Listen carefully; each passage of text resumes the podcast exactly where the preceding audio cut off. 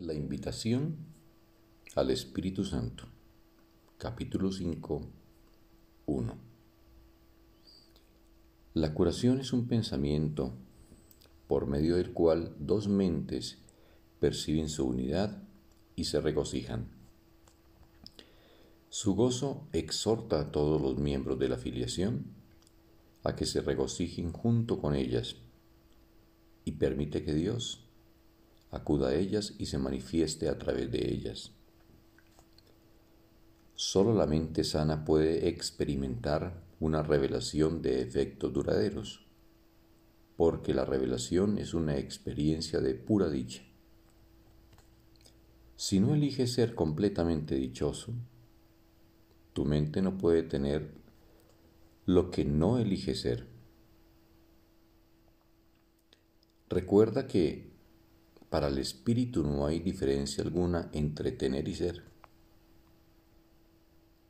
La mente superior piensa de acuerdo con las leyes que el espíritu obedece y por lo tanto honra únicamente las leyes de Dios. Para el espíritu, obtener no significa nada y darlo es todo.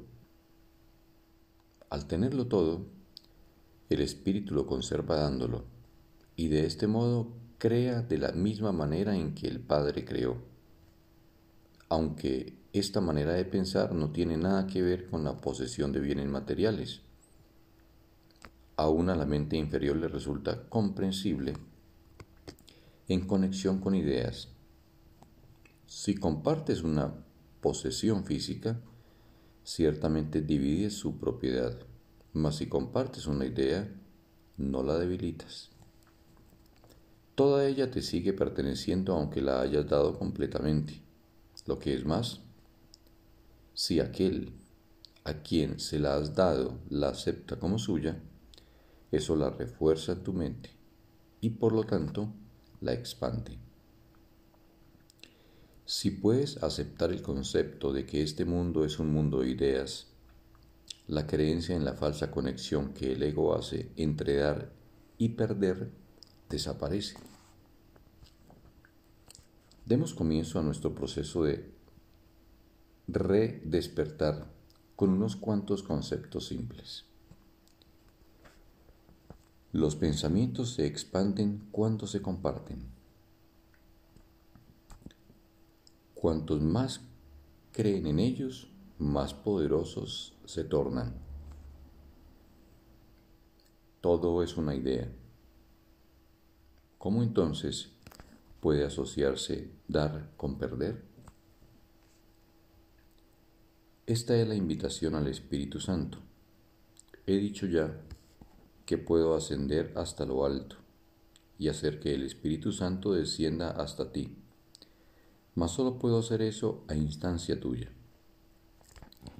El Espíritu Santo se encuentra en tu mente recta, tal como se encontraba en la mía. La Biblia dice, que more en ti la mente que estaba en Cristo Jesús, y lo utiliza como una bendición. Se trata de la bendición de la mentalidad milagrosa. Te pide que pienses tal como yo pensé, uniéndote de esta manera a mí en el modo de pensar de Cristo. El Espíritu Santo es la única parte de la Santísima Trinidad que tiene una función simbólica. Se le ha llamado el sanador, el consolador y el guía. Se le ha descrito también como algo separado, aparte del Padre y del Hijo. Yo mismo dije, si me voy os enviaré otro consolador que morará con vosotros para siempre. Su función simbólica hace que él sea difícil de entender ya que todo simbolismo se presta a diferentes interpretaciones. Como hombre y también como una de las creaciones de Dios, mi recto pensar, que procedió del Espíritu Santo o inspiración universal, me enseñó en primer lugar y ante todo que esta inspiración es para todos. Yo mismo no hubiese podido gozar de ella de no haber podido, de no haber sabido esto. La palabra sabido es apropiada en este contexto porque el Espíritu Santo está tan próximo al conocimiento que lo evoca, o mejor dicho, facilita su llegada. He hablado anteriormente de la percepción elevada o verdadera, que está tan próxima a la verdad que Dios mismo puede salvar la diminuta brecha que hay entre ellas. El conocimiento está siempre listo para fluir a cualquier parte, pero no puede oponerse a nada. Puedes, por consiguiente, obstruirlo, pero jamás perderlo. El Espíritu Santo es la mente de Cristo, la cual es consciente del conocimiento que yace más allá de la percepción. El Espíritu Santo comenzó a existir como medio de protección al producirse la separación, lo cual inspiró simultáneamente el principio de la expiación.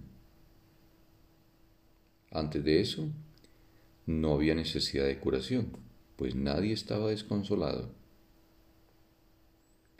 La voz del Espíritu Santo es la llamada a la expiación, es decir, a la restitución de la integridad de la mente. Cuando la expiación se complete y a toda la filiación sane, dejará de haber una llamada a retornar, pero lo que Dios crea es eterno. El Espíritu Santo permanecerá con los hijos de Dios para bendecir las creaciones de éstos y mantenerlas en la luz de la dicha. Dios honró incluso las creaciones falsas de sus hijos porque ellos las habían hecho, pero también bendijo a sus hijos con una manera de pensar que fuese capaz de elevar sus percepciones a tal altura que casi pudieran llegar hasta Él. El Espíritu Santo es la mente de la expiación. Representa un estado mental lo suficientemente próximo a la mentalidad uno como para que la transferencia a ella sea finalmente posible. La percepción no es conocimiento, pero puede ser transferida al conocimiento o cruzar hasta él.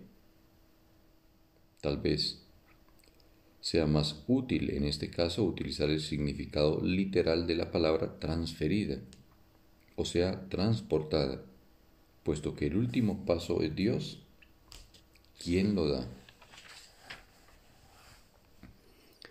El Espíritu Santo, la inspiración que toda la filiación comparte, induce a una clase de percepción en la que muchos elementos son como los del reino de los cielos en primer lugar,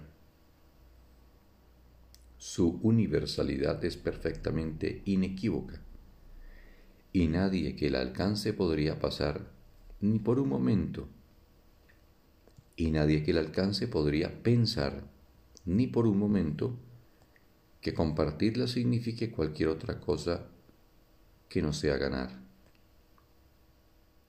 En segundo lugar, es una percepción que es incapaz de atacar y por lo tanto es verdaderamente receptiva. Esto quiere decir que si bien no engendra conocimiento, tampoco lo obstruye en modo alguno.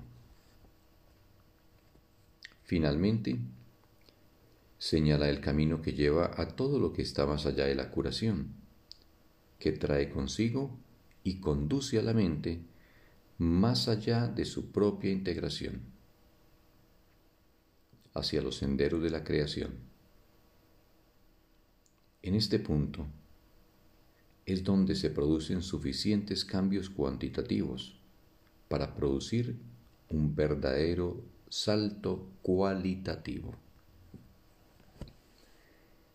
Bendito día para todos.